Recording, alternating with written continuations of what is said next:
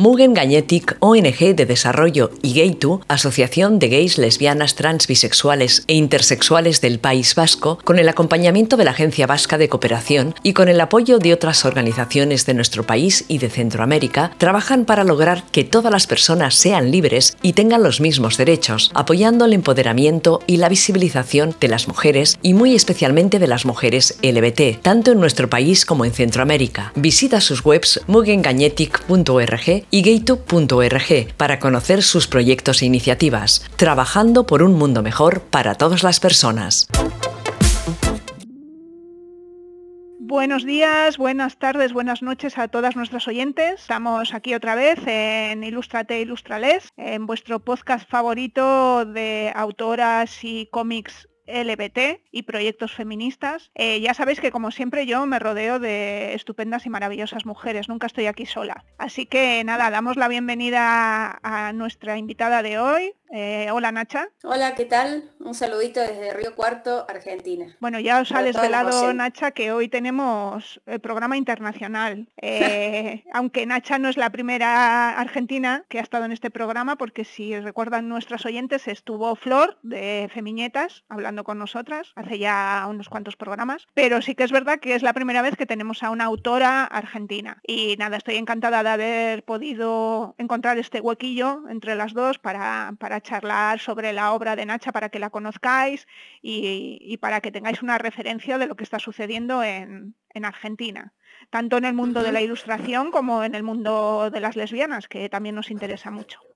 Así que nada, te vamos a exprimir un poco, Nacha, ¿vale? Vale, vale, vale. Venga, pues nada, te voy a presentar un poquito. Eh, al final está copiado de tu bio, o sea que lo voy a leer porque es más fácil, así no me lo tengo que aprender. Eh, bueno, eh, eres una ilustradora argentina, licenciada en pintura por la Universidad Nacional de Córdoba y magíster en arte, especializada en ilustración y diseño por la Universidad de Ciencias Aplicadas de Hamburgo y actualmente, como has dicho, resides en Río Cuarto, Argentina. bueno, yo no conozco mucho tu obra, te conozco más que nada por las redes sociales y porque hemos colaborado, juntas en un, proyecto que ya saben nuestras oyentes, pero luego hablaremos un poquito. Pero sí que me ha llamado la atención que tienes una trayectoria bastante amplia en cuanto a novela gráfica y que empezaste a publicar en el, en el 2011 junto con el guionista Roberto Bon Sprecher, que no sé si he dicho muy bien los apellidos, ya sabes tu apellido y los demás apellidos que digamos hoy seguramente los diga muy mal. No pasa nada. Es, en, español es difícil mi apellido. Eh, ¿no? Bueno, he acertado más o menos. Entonces, bueno, eh, sí que te quería preguntar varias cosillas sobre este primer proyecto. Un poco, eh, me gustaría que nos explicaras cómo es el panorama editorial argentino y cómo llegaste concretamente a realizar este proyecto. Em, bueno, el, panorama editorial argentino es como que ahora recién está viviendo de vuelta una etapa así eh, buena, a pesar también de la pandemia. Eh, se están publicando muchísimas novelas gráficas de autoras y autores de Argentina y es como que en ese sentido uno ve como que hay como que hay un espacio, ¿no? También acá para publicar, porque por lo general pasa que los talentos se van y, queda un hueco acá en el lugar, digamos, porque si bien están lejos, si bien son argentinos, están afuera, entonces está bueno para, vivir acá, digamos. Por supuesto que no es fácil, eh, pero bueno, hay esperanzas, digamos. Y después en el em, Ruta 22, ese fue mi trabajo de tesis de la Universidad Nacional de Córdoba.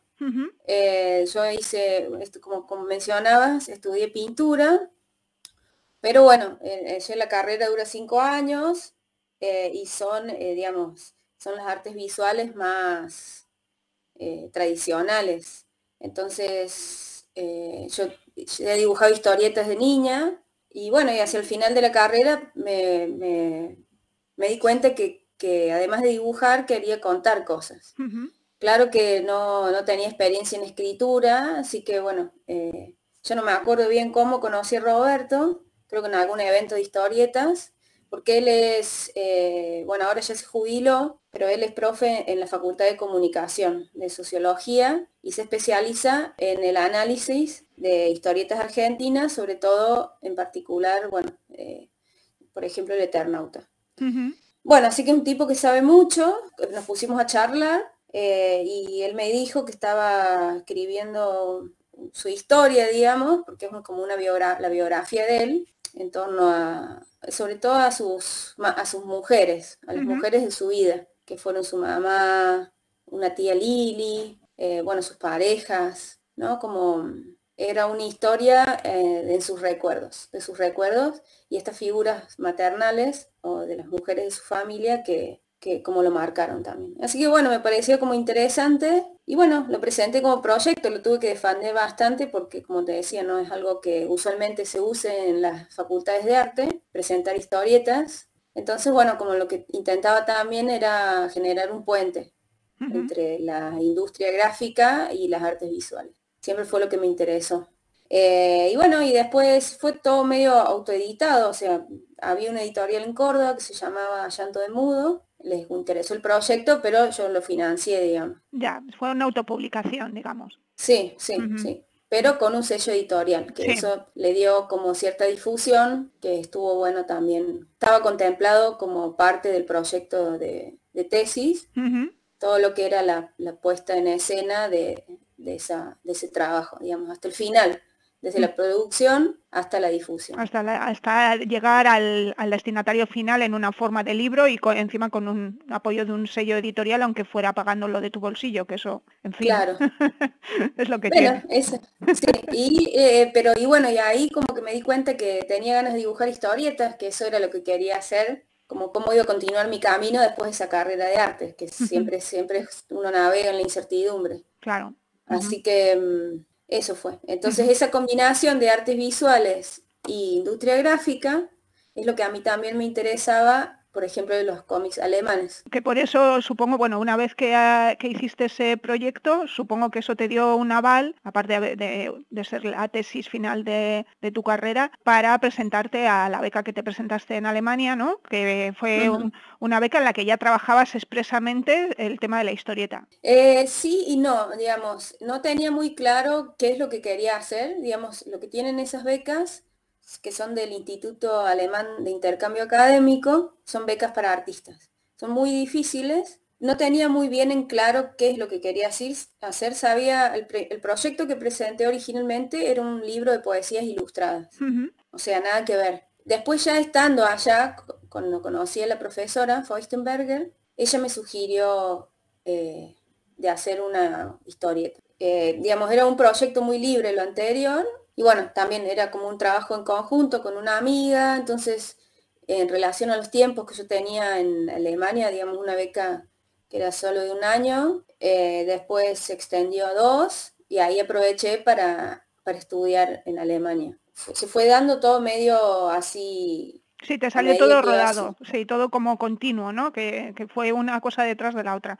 Entonces, el, el proyecto de, has dicho el apellido, me has, librado de, decirlo la primera vez, pero ahora ya no me lo voy a... el proyecto que hiciste con Jolín, pues dilo tú.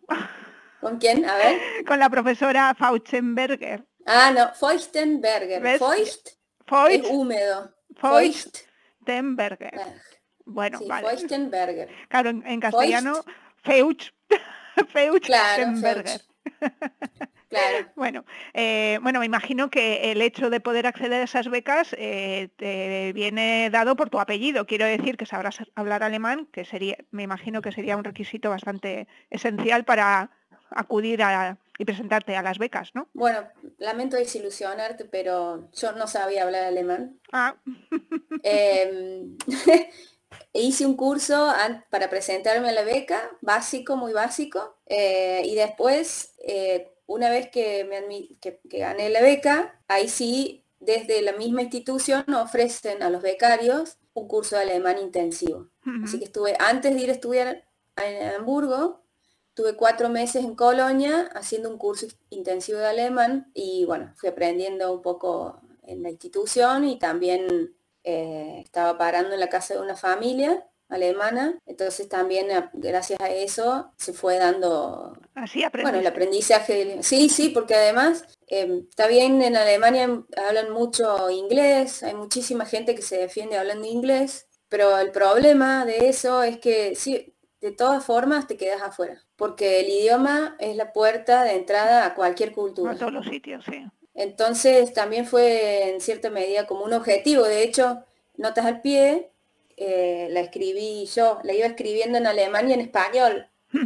Después, bueno, eh, me ayudaban y tal, pero ese también fue un desafío. Yo lo quise escribir en alemán. Hiciste eh, notas al pie, en principio tus, eh, con guion y dibujo, fue, fue tu primera vez como guionista. Eh, ¿Cómo enfrentaste el reto? ¿Cómo ibas trabajando? ¿Primero el guion como tal y luego la imagen o primero como otras autoras, más que nada la imagen, aunque tengas una idea de la estructura de, que vas a narrar, pero no necesitas tanto una base de guion? ¿Cómo haces? Bueno, o sea, yo empecé a trabajar como autora integral antes, unos años, un año antes, digamos, sí, el paso de como de empezar a trabajar, escribir yo mis propios guiones, empecé en Alemania. Eso sí, eso estuvo como interesante también, pero en general eh, mm, no trabajo con guion previo. Es como que eso, me armo una estructura general en la cabeza y voy construyendo la historia a medida que lo voy haciendo. Eso es más lento por ahí, pero bueno, tiene el valor de la, o el valor, tiene la, sí, bueno, la importancia de la experiencia, entonces yo puedo profundizar en ese sentido eh, cada, momento. Entonces, bueno, más o menos tienes una idea general, pero luego eh, la estructura la vas, la, vas haciendo mientras dibujas, en realidad, ¿no? Sí, sí, mientras dibujo y mientras voy viviendo, digamos, porque no Notas al pie, eh, yo lo empecé en 2015, en 2013 llegué a Alemania, 2014, fines del 2014, yo tenía un año eh, y estaba con otro proyecto y empecé así, con esta forma, en 2015. Y en 2017 se publicó. Y en esos dos años yo fui estructurando la historia a medida de que iba viviendo cosas digamos, yo eh, cuando empecé nunca sabía cómo iba a no sabía cómo iba a terminar la historia. Entiendo que es un poco autobiográfica, ¿no? Que ibas basando un poco en tus propias experiencias y, cogiendo de ahí y elaborando a, partir de ahí, ¿no? Sí, sí. Y eh, Notas al pie se ha editado en, en Alemania, en alemán, en Argentina y en Francia, supongo que en francés. Eh, ¿cómo, fue eso? Eh, mm, ¿Encontraste editorial? Eh, ¿Mandaste ya, como era ya un proyecto terminado, mandaste el proyecto? Bueno, cuéntanos un poquito cómo, cómo ha sucedido todo eso. Eso fue también, como les decía, yo empecé con el proyecto en 2015 en, era como en una cátedra de historietas, estaba la profe Feuchtenberger y ahí ella empezó con el tema de, de los ensayos gráficos, ¿no?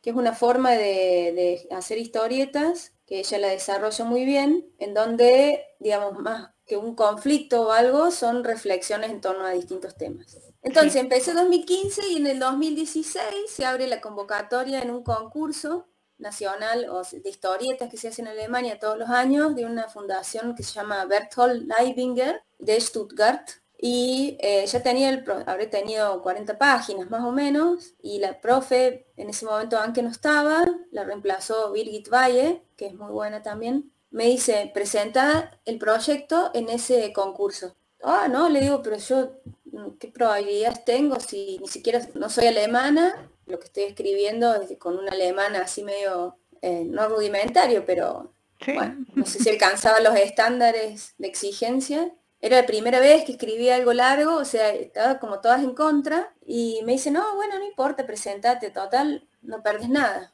es cierto. Bueno, y me presenté y quedé entre los finalistas de ese concurso. En ese concurso tiene una modalidad muy especial que seleccionan un ganador o una ganadora y 10 finalistas. A esos finalistas son como eh, incentivo también, como mención, una mención a otros 10 proyectos buenos que valen la pena de ser publicados o tal. Entonces tenés una compensación económica y, además te da cierto reconocimiento como para encontrar una editorial. Y así fue que esta misma profe, después de ese concurso, me recomendó a su editorial, que es Avant Verlag, eh, para que lo presentara. Ya para esa época ya lo tenía como casi listo y bueno, y así fue que conseguí editorial. ¿Y las traducciones, lo que es en, Argentina y en, y en Francia, cómo, cómo ha sido? Y en bueno, la traducción al argentino la hice yo. ¿Y en Argentina te autoeditaste o encontraste...? Y en Argentina encontré editorial que se llama Maten el Mensajero, que es con la que yo edito en general. Y, salieron los dos libros casi paralelamente. Sí, en, Alemania, y, aquí en Argentina. Y en francés, la, edición en francés es posterior. Y ahí el, digamos, el editor, eh, Tomás Dassans se llama, editorial y Latina, que es nueva, él vivía en Argentina. Ahora con la pandemia se volvió a Francia, pero él sabe hablar muy bien español, o sea que creo que la tradujo él. Y luego él la movió por Francia, o sea, con su propia editorial o encontró una editorial. No, es claro, con su propia editorial. Es una lástima, digamos, la pandemia cortó tantos proyectos. Yo la verdad que tenía preparado un viaje, íbamos a, eh, justo en 2020, íbamos a, difundir, a hacer la difusión del libro en Francia y no, y no pudo ser. No se dio. Claro.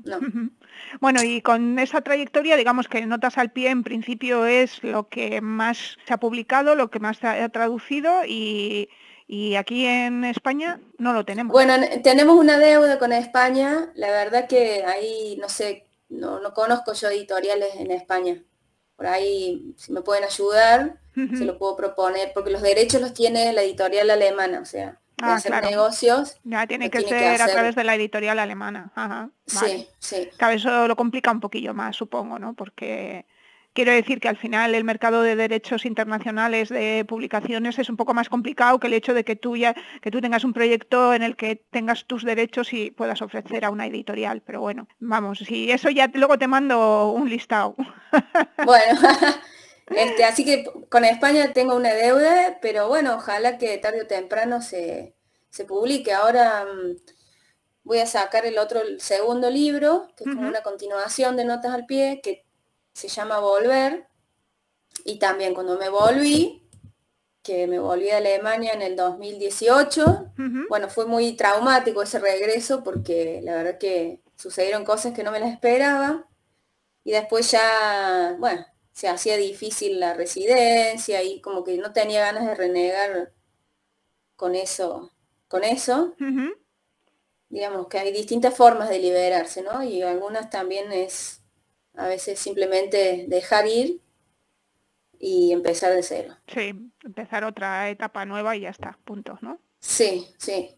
Bueno, entonces en ese proceso escribí Volver, me presenté de nuevo al concurso en Alemania y volví a quedar finalista. Ah, pero eh, imagínate que son, o, se presentaron 80 participantes de Suiza, Austria y Alemania. Y una de Argentina. Eh, lo que tiene de bueno ese concurso es que es, abierto a todo el mundo. La única condición es que tiene que ser en alemán. Claro, el problema es el alemán, claro. Y el problema es siempre el idioma. Claro, sí, sí, sí. Claro, Pero bueno, el caballito de batalla. Este, Viendo un poco que tus obras eh, son un poco autobiográficas, ¿cómo enfocas esa, esa autobiografía? ¿Cómo, ¿Cómo, empiezas a sacar cosas que se puedan contar? Ya has contado un poquito el tema de que más que nada, más que contar cosas, a lo mejor son reflexiones o, no, o pensamientos que tú vas reflejando eh, con imágenes. No sé, cuéntanos un poquito qué, ¿Qué es, lo que cuentas, ¿no? Para que nuestras oyentes se hagan una idea y en el caso de que se llegue a publicar en España vayan corriendo a la librería a comprarlo. Eso. Ese proyecto, como les contaba, surgió en viviendo en mi experiencia en Alemania. ¿Qué significó eso para mí? Es atravesar una experiencia como migrante. Porque en definitiva no estuve ni un año ni dos, y por ahí es poco tiempo como para llamarse migrante.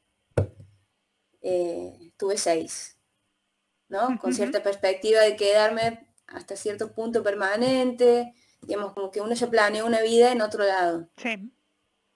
Y eso, bueno, y eso me atravesó muchísimo y bueno, en ese proceso uno empieza a, a, buscar, como tratar de redefinirse, ¿no? En ese contexto, en, otro, ese otro contexto. Y bueno, eh, las preguntas que surgen tienen, son en torno a la migración, la historia también, cierta, la, historia colonial, eh, las diferencias culturales. Bueno, esas cosas van apareciendo y, eh, y en el, eh, digamos, sí, en la historia esa está atravesada con otro personaje en Notas al Pie, que es mi expareja, que era alemana, que es alemana, y, mm, bueno, y es como que la, es la línea que va uniendo todas las historias. Eh, sí, a eso, como, como traté de presentarlo, yo, digamos, eh, como lo viví con una experiencia tan natural, eh, quería reflejarlo también de esa forma. Es como que no, no, entre nosotras no hubo grandes conflictos. Ya, sí, fue un desarrollo, eh, un desarrollo lineal de lo que va pasando y, mostrar esa evolución tuya como migrante y como persona de otro país, en un país además con una cultura tan tan extremadamente diferente. Bueno, más extremas son las en Oriente, pero bueno, Alemania y, Argentina también.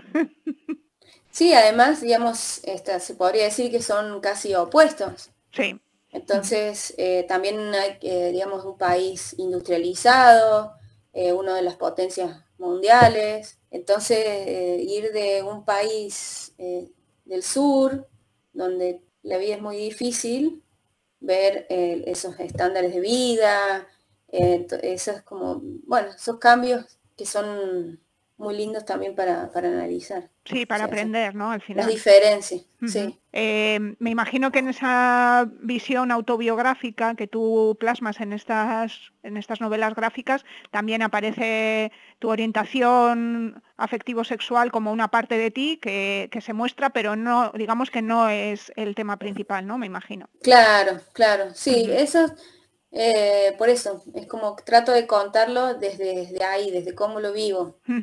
Y mm, bueno, y por suerte en, en, Volver sí aparecen otros aspectos que tienen que ver con, cuestiones culturales, digamos, donde por ahí en Europa eh, hay gente como que la sociedad está mucho más abierta, ¿no? Las luchas han sido anteriores, el feminismo está mucho, estuvo mucho más presente o fue la, el punto quiebre más como en los años 80, por ejemplo, toda libertad sexual y tal, digamos, en eso, eh, en comparación con Sudamérica, eh, es diferente. Entonces yo al volver, eh, digamos, como que tuve mi, mi, salida del closet en Alemania, porque yo me sentía muy cómoda, ¿no? No, no, nadie te miraba por la calle. Está bien, Argentina fue cambiando en los últimos años, por suerte, pero bueno, eso, eso como acá ando con el pelo corto y me ven y piensan que soy un varón, por ejemplo.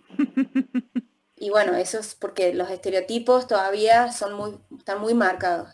Eso, esas cuestiones sí aparecen en, esta, en, esta segunda parte. En la segunda parte, sí un poco el contraste, ¿no? De encontrarte con, una sociedad un, pelín más, en algunos aspectos un pelín más atrasada, ¿no? Que la que tú te viste, encontraste en Alemania, que bueno, pues lo que dices tú, la trayectoria de ese país va un poco más adelante, socialmente y entonces el, contraste y las diferencias son evidentes cuando, cuando regresas a tu lugar. ¿no? Eh, aunque te parezca como una normalidad, supongo que cuando estás en Alemania te parece normal y cuando estás en Argentina te parece también normal lo que pasa en Argentina, aunque no te guste, ¿no? Que decir que entras en como en la, la dinámica de la normalidad de esto es, esto es lo que hay, ¿no?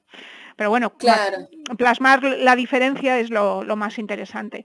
Eh, con respecto a esto, te, quería preguntar, ¿te parece importante que aparezca eh, tu realidad como mujer lesbiana en, tus historias o, cómo, crees que eso se debe reflejar? ¿Cómo, cómo, entiendes que el mundo nos debe conocer? A ver. Bueno, primero, como, si no fuéramos un bicho raro, primero y ah, principal. Muy bien, me alegro. Yo también, ¿eh? Esa es un poco la idea, esa es un poco la idea, ¿no? Eh, tratar de como de, no naturalizarlo, pero sí que no se vean como, eh, como en otras épocas.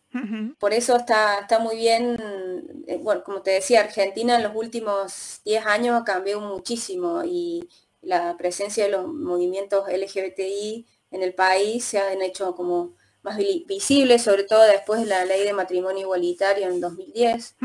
Eh, por ahí, eh, cambió muchísimo, la verdad. Entonces, está bien que, eh, digamos, lo que quería contarte era que mm, esto que hablábamos de la normalidad o en Argentina, cambia también en relación al lugar donde uno está, porque no es lo mismo ir a Buenos Aires o estar acá en una ciudad muy pequeña en el interior del país, donde por ahí las costumbres y las tradiciones son más fuertes, ¿no? también ha ido cambiando Río Cuarto.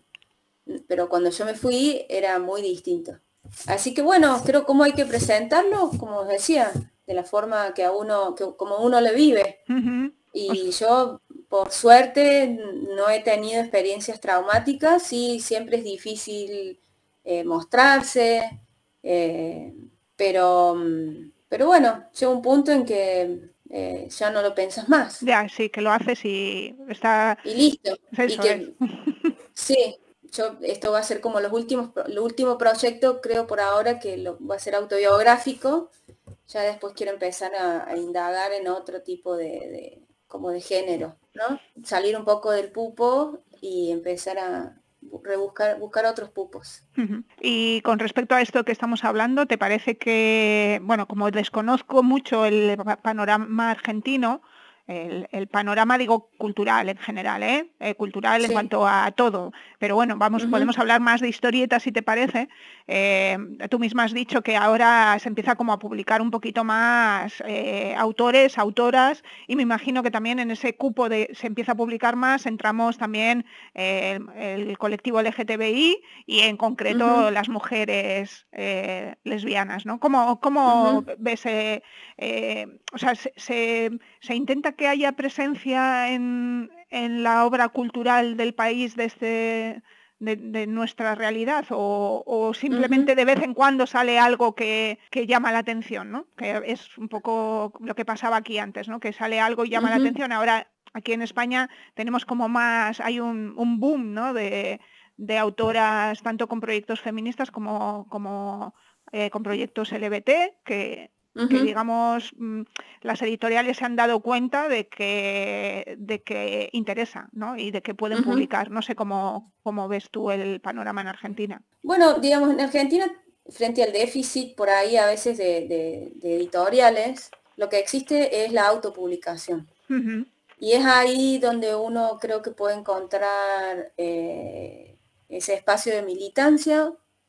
Em, y de a poco es como que hay más, eh, como más espacios donde publicar, son nuevos, eh, hay como por ejemplo empezaron a haber concursos o donde la temática se, aborda eh, más conscientemente y buscando también como un espacio en la sociedad en, la cultura del cómic. Y como les decía, lo de la autopublicación, por lo general, yo te, parece que, bueno, Buenos Aires es un mundo distinto al de Córdoba. Eh, Dios atiende en Buenos Aires, dicen. Entonces, eh, digamos, las colegas que yo conozco, las he conocido eh, así por ver, ir a ferias y ver publicaciones. Y ahí está, hay una que a mí me gusta mucho que se llama Agustina Casot, que tiene una historieta sobre sí, la conozco, sí.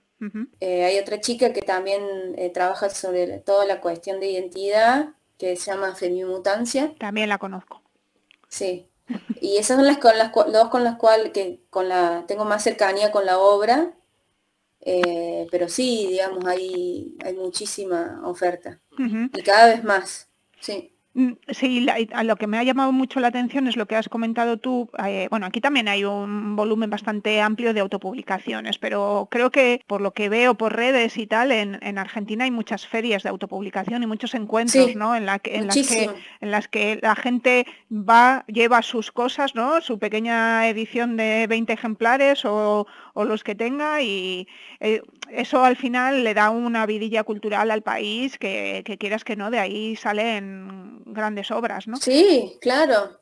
Em, tal cual, sí, eh, pero, como te digo, hay muchísimo en Buenos Aires. Córdoba ya es menos. Entonces, digamos, lo que yo planteo también en ese movimiento es generar, em, digamos, descentralizar. Como empezar también a... Sí, hacer ferias en otros lugares más pequeños, ¿no? Claro, sí, empezar como ciertos movimientos que estén alejados del centro. Bueno, ese problema lo tenemos, aquí también. Al final las, las, grandes ferias de autopublicación pues están en las grandes ciudades, ¿no? Y las ciudades pequeñitas, pues bueno, pues no, pues no tenemos. claro, claro, acá igual. Claro, Pero bueno, es como son desafíos que tienen que ver en todo lo que es lo que se llama periferia, digamos, cómo accionar desde claro. desde, desde otro lado. Y me parece una apuesta interesante, así que, bueno, eso, por eso mi visión también sobre el mundillo está como un poco acotada por la lejanía. Sí, entiendo. Sí. Bueno, en ese movimiento que estamos hablando de autopublicación también hay un montón de, proyectos feministas, no, no, digo del colectivo, sino de más de mujeres en general. Y, no sé, cuéntanos un poco, porque desde aquí, eh, bueno, con todo el tema del tema del aborto, eh, con toda esta movilización que ha habido últimamente en Argentina, eh, nos parece, o por lo menos la impresión es que, bueno, supongo que a lo mejor es porque ahora os toca Ahora os toca a vosotras, ¿no? Digamos que esto se ha vivido aquí cuando nosotras, yo no estaba porque era demasiado pequeña, demasiado joven o no, no existía, ¿no? Eh, pero claro, desde aquí mm, yo creo que lo vemos con un poco de envidia, ¿no? Esa movilización y ese, esa fuerza que, parece que, está bullendo ahí, no sé. ¿Estamos confundidas? no. no, no, está, está muy bien. Eh, son procesos que supongo que se, dan en distintos momentos históricos, estas circunstancias. Como decía, como la ley de matrimonio igualitario fue un boom para, detonó un montón de otras cosas que ya estaban, digamos. Sí, la capacidad de movilización en, en Argentina es impresionante. Digamos, hay una cultura política muy fuerte. Eh, eso siempre lo que a mí me gustó también de acá. Como cierta, una capacidad de resistencia muy, muy, muy sólida cuando surgen estas cuestiones. Eh, sí, tengo que aclarar que yo estuve desde 2013 hasta 2018 en Alemania, justo en esa época. Justo en el momento álgido. Álgido, yo estaba afuera. Tú estabas en el sitio más frío del mundo.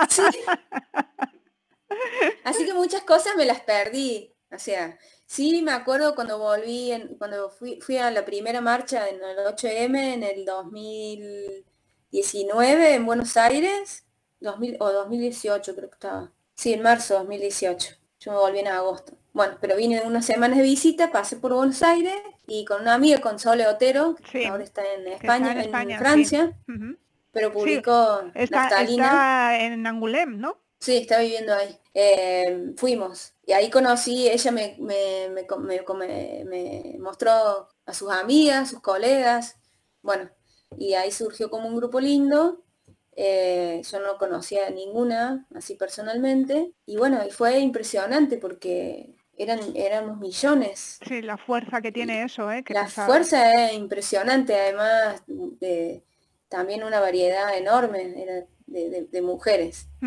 Eh, mujeres jóvenes, mujeres viejas, eh, de otros países.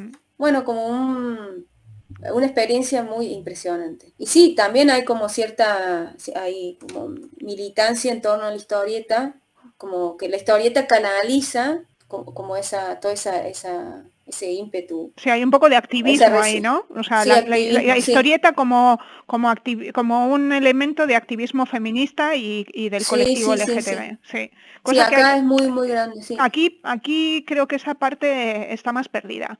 Aquí la, sí, la, autopublicación es más, bueno, me autopublico, pero, pero creo que hay poca, poca conciencia militante en ese aspecto, ¿no? De mm, voy, me, autopublico porque mis historias son eh, con respecto a un colectivo minoritario que seguramente, bueno, como me ha pasado a mí, le pasa a una editorial y no te lo quieren publicar porque dicen es que las lesbianas no leen cómics, ¿no? Las lesbianas, o digamos el público objetivo al que ya te estás dirigiendo a, priori es un público eh, demasiado pequeño, ¿no?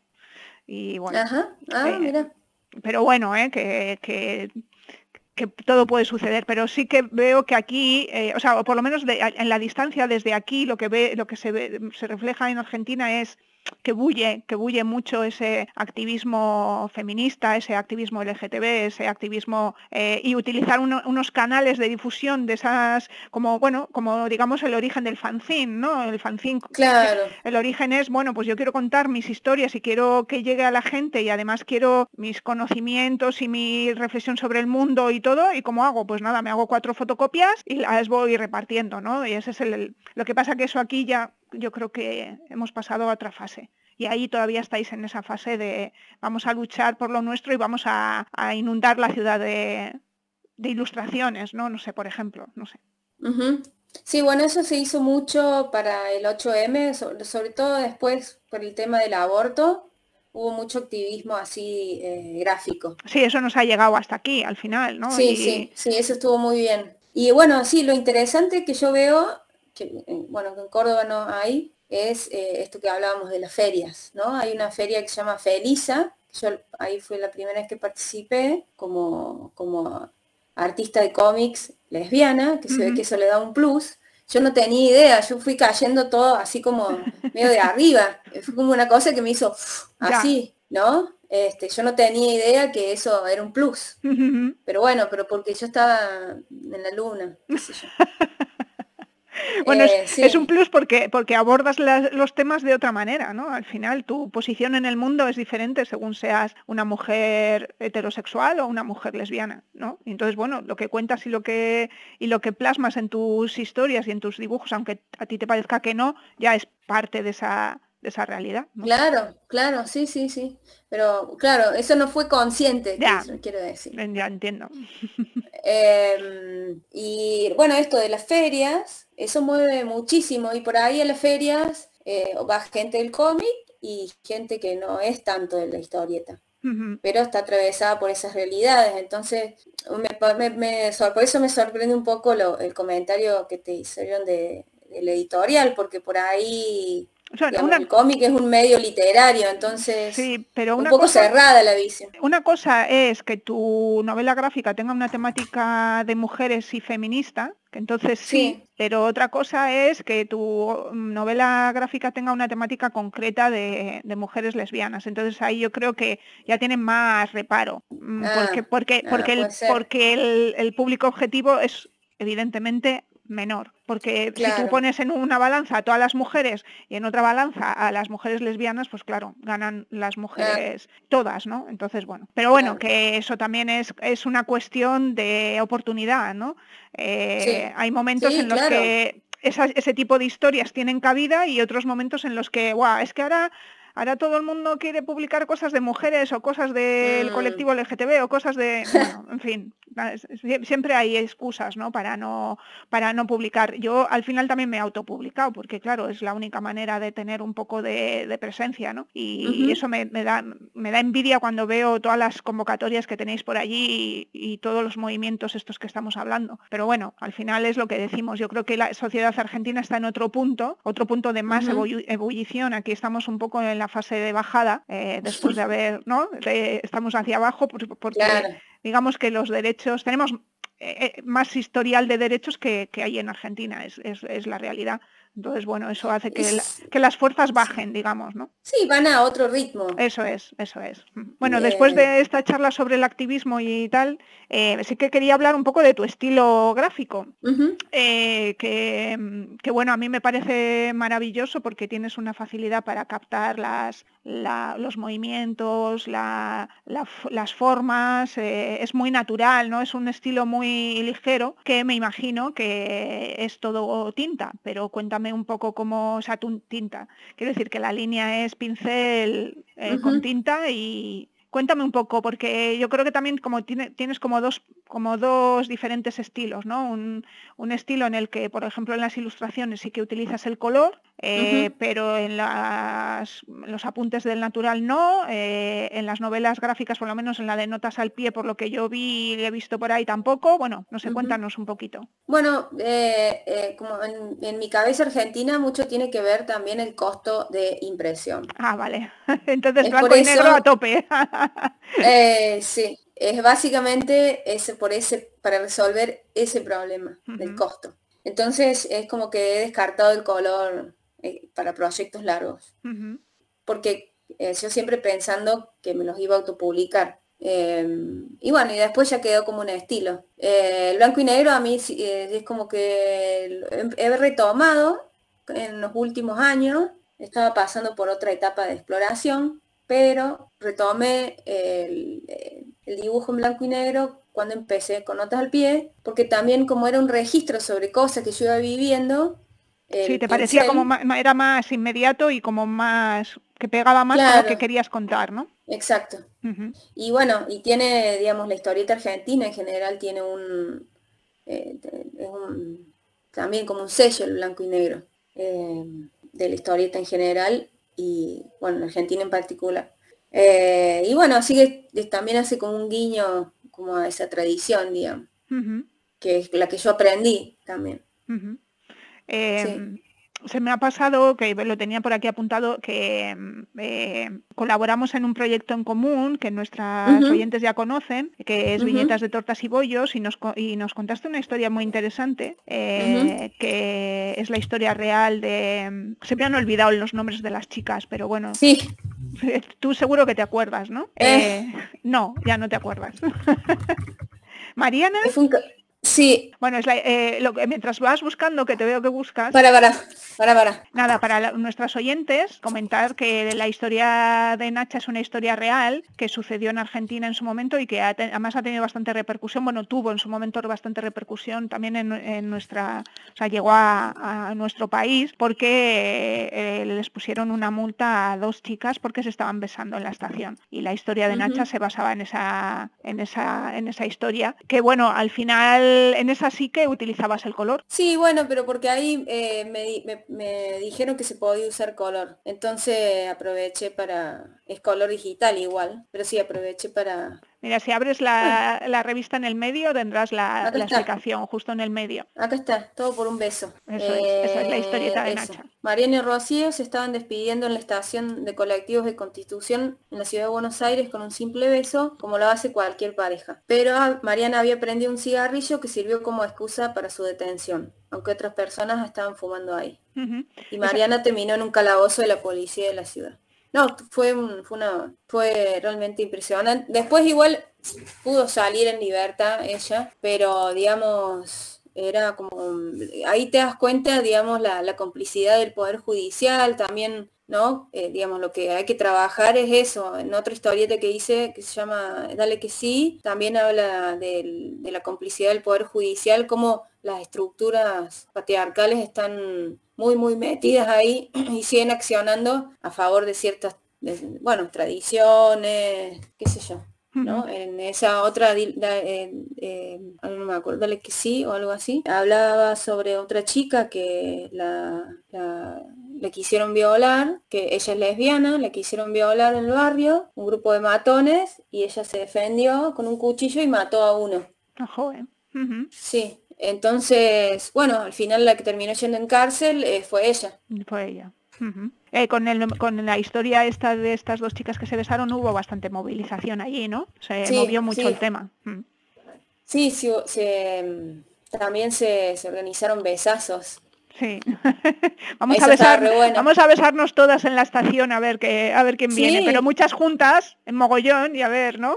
no, fue impresionante. Mira, acá en 2019 salió de... De la cárcel, sí, sí, sí. De la cárcel. Bueno, volviendo un poco a, lo que estás haciendo ahora, he visto también en la página web que te ofreces para dibujar en eventos, eh, ah, sí. Eh, temas eh, del natural, ¿no? Coger apuntes y tal. Y luego también el proyecto de Milonguitas, que me, llamó la atención. Cuéntanos un poco y cuéntales a nuestras oyentes en qué consiste ese proyecto. Bueno, también tengo que avisarles que la página web está un poco desactualizada. Ya me tengo que poner a, subir las últimas novedades. Bueno, y recordamos que la página web es como, como el nombre de Nacha, que se lo va a decir ella mucho mejor que yo. Eh, la página web es www.nacha guion medio, en alemán se dice vollenweider.de. Pero dilo en castellano que... No, acá en Argentina es. Eso, Igual que en España. sí. Vale, para que nuestros oyentes eh, visiten tu página web y también te busquen en las redes, que también si buscan Nacha Bollenweider, también en Instagram está Nacha. Bueno, pues eso, cuéntanos un poco a ver lo de las milonguitas. Bueno, y lo de las milonguitas fue un proyecto que surgió cuando estaba en Hamburgo, vivía ahí eh, y a uno le agarra. Bueno, a mí, en mi familia siempre se escuchó tango, sobre todo en la familia de mi mamá, así que tengo como un vínculo ahí con la música. No bailo, pero me gusta escuchar mucho. Y me gusta ver también bailar a la gente. Y bueno, y Hamburgo es como una meca así del tango en, en Alemania, hay muchas milongas, algunas están como organizadas por argentinas, otras por alemanes, y está muy bien, cada una tiene su, particularidad. Y bueno, surgió así, digamos, era como ir a las milongas y dibujar. Lo empecé acá, lo continué acá en Argentina y el plan era, bueno, eso sí, iba a Buenos Aires, buscar milongas en Buenos Aires y, y dibujar natural. Sí, sí, eso. El trabajo del dibujo natural me gusta muchísimo. Es un ejercicio que nunca dejo de hacerlo. Con pincel. Que es que te lo he preguntado antes y no me has contestado. Es un pincel que tiene la tinta adentro. Sí, un pincel de los de que puedes meter agua o, tinta. En tu caso, eh, tinta china. Tinta, sí. Vale. Sí, así de simple. Sí, algunos te copian. Bueno, algunos te he copiado. Quiero decir, he visto cómo lo hacías, o sea, he visto las imágenes y he dicho, va, pues me voy a llevar mi pincel de tinta china, porque para hacer apuntes rápidos es una maravilla, la verdad. Sí, sí, sí, sí. sí, Es bárbaro. Eh, así que bueno, eso, y ahora con pandemia se paró todo. Claro, sí, sí.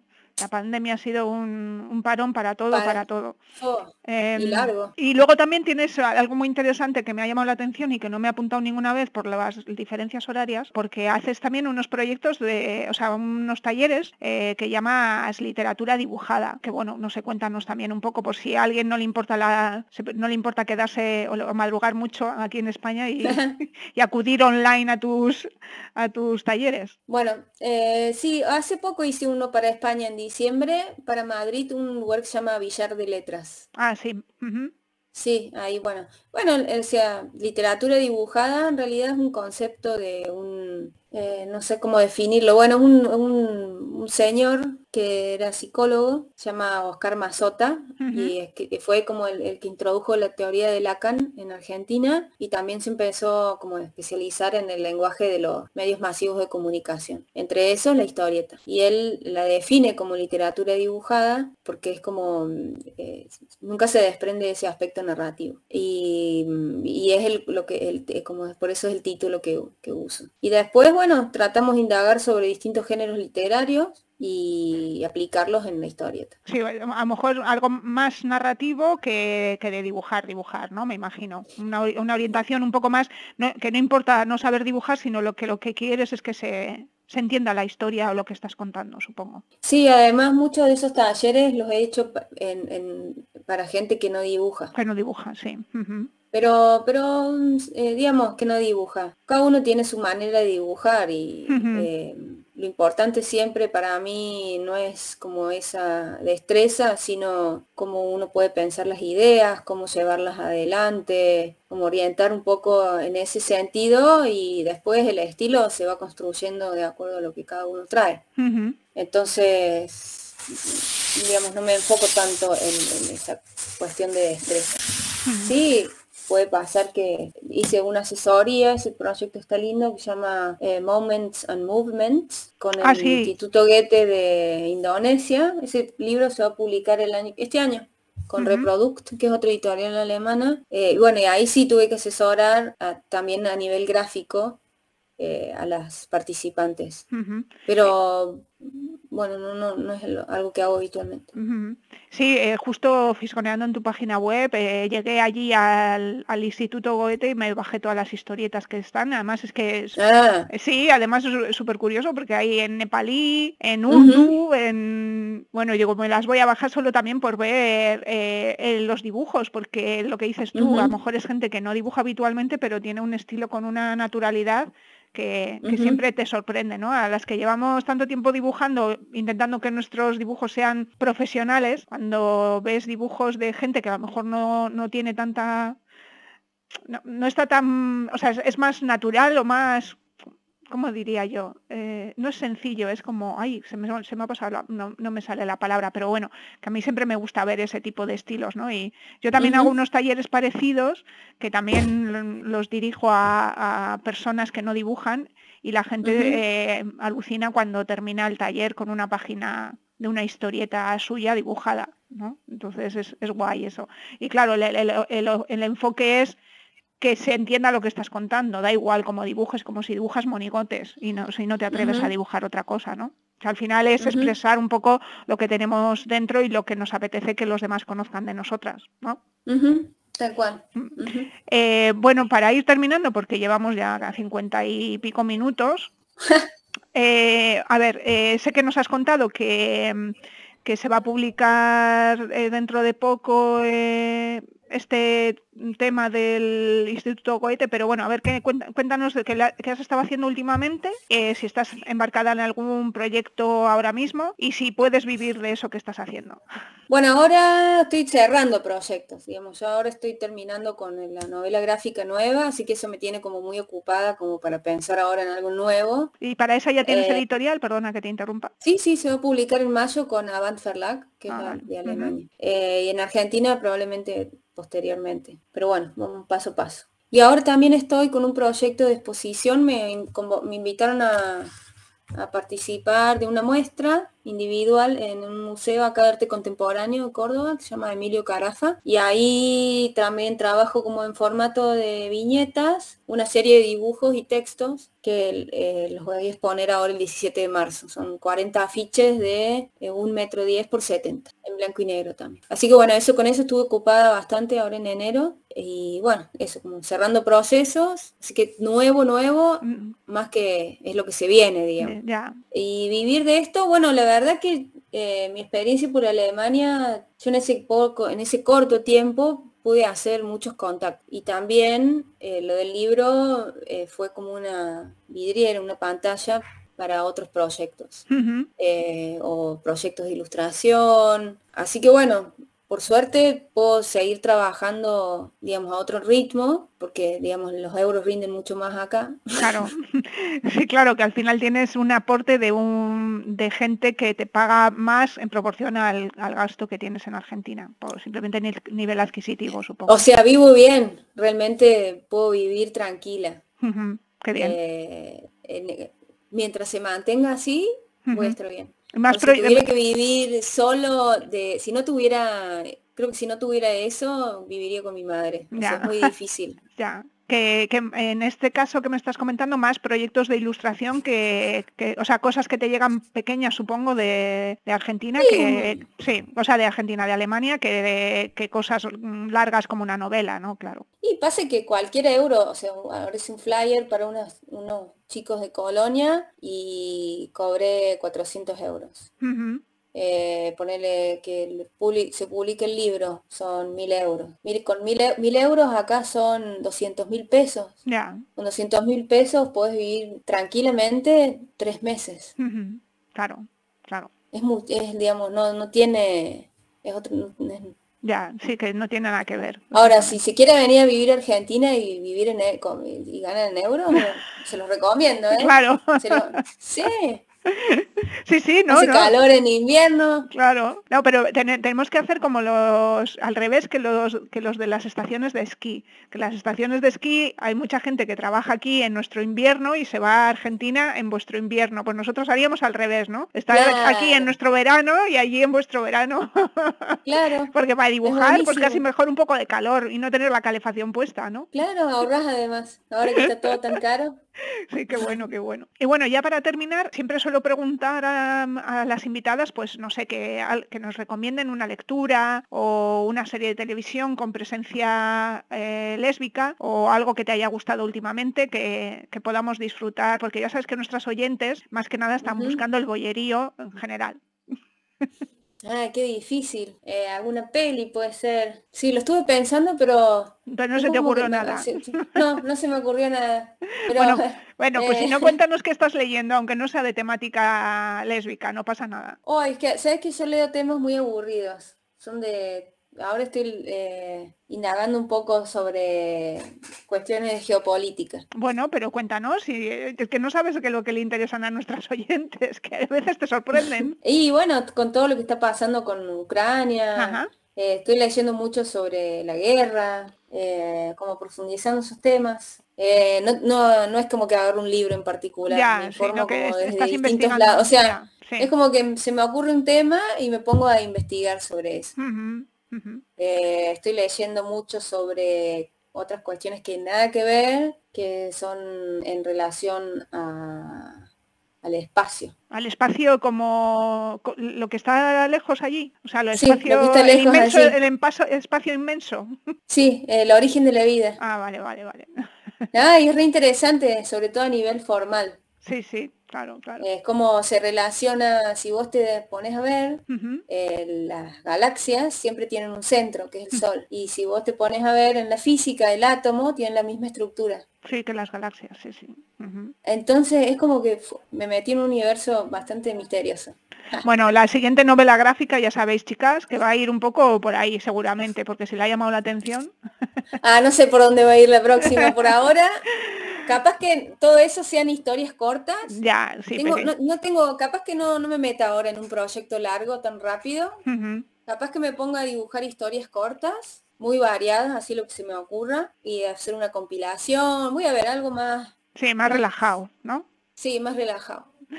Bueno, pues nada, Nacha, muchas gracias. No, seguro que se nos han quedado muchas cosas en el tintero que comentar, pero bueno, así lo dejamos para cuando tengas alguna novedad o cuando se edite algo tuyo aquí en España, eh, pues que nos lo, cuentes y vengas a hablarnos de, esa novedad y volvemos a hablar un poco de todo, de la situación en Argentina, que siempre nos, nos gusta conocer cómo estamos en otros países, tanto cómo está el tema eh, de la ilustración o del dibujo como la realidad de las mujeres lesbianas y del colectivo, eh, que, siempre eh, es como sorprendente ver qué es lo que pasa en otros países. Así que nada, pues nada, muchas gracias Nacha. Recordamos a nuestras oyentes la página web de Nacha. Es www.nacha-medio-bolenbider.de que está desactualizada. En dos, tres semanas, si entran, va a estar actualizada. ¿Y sus redes sociales? Eh, Facebook y Instagram también, Nacho con, el, mismo nombre. Sí, a ver. Eso es, eh, que lo está comprobando, pero bueno, yo os digo que es el mismo nombre. Sí, lo estoy con porque hay, pasa que una vez en Instagram me hice una cuenta y después cambié y me hice otra, así como que a veces hay dos Nachas Bolenbider y hay una que es la correcta. La que tiene más seguidores, digamos. Hay una cuenta que no, no uso. Así que ahí se, capaz que se guíen por eso. Vale, pues nada, pues muchas gracias Nacha y, a nuestros oyentes, pues hasta el próximo programa y nada, que nos escuches también desde Argentina, ¿eh? Eso, espero que les haya sido interesante y ojalá eh, se publique pronto en España. Yo voy a ver cómo organizo eso, pero eh, estaría muy bueno. Vale, estupendo. Venga, muchas gracias. Bueno, gracias a vos, Teresa. Chau, chau. Mugen Gagnetic, ONG de Desarrollo y Gaytu, Asociación de Gays, Lesbianas, Trans, Bisexuales e Intersexuales del País Vasco, con el acompañamiento de la Agencia Vasca de Cooperación y con el apoyo de otras organizaciones de nuestro país y de Centroamérica, trabajan para lograr que todas las personas sean libres y tengan los mismos derechos, apoyando el empoderamiento y la visibilización de las mujeres y muy especialmente de las mujeres LBT, tanto en nuestro país como en Centroamérica. Visita sus webs mugengañetic.org y gaytube.org para conocer sus proyectos e iniciativas, trabajando por un mundo mejor para todas las personas.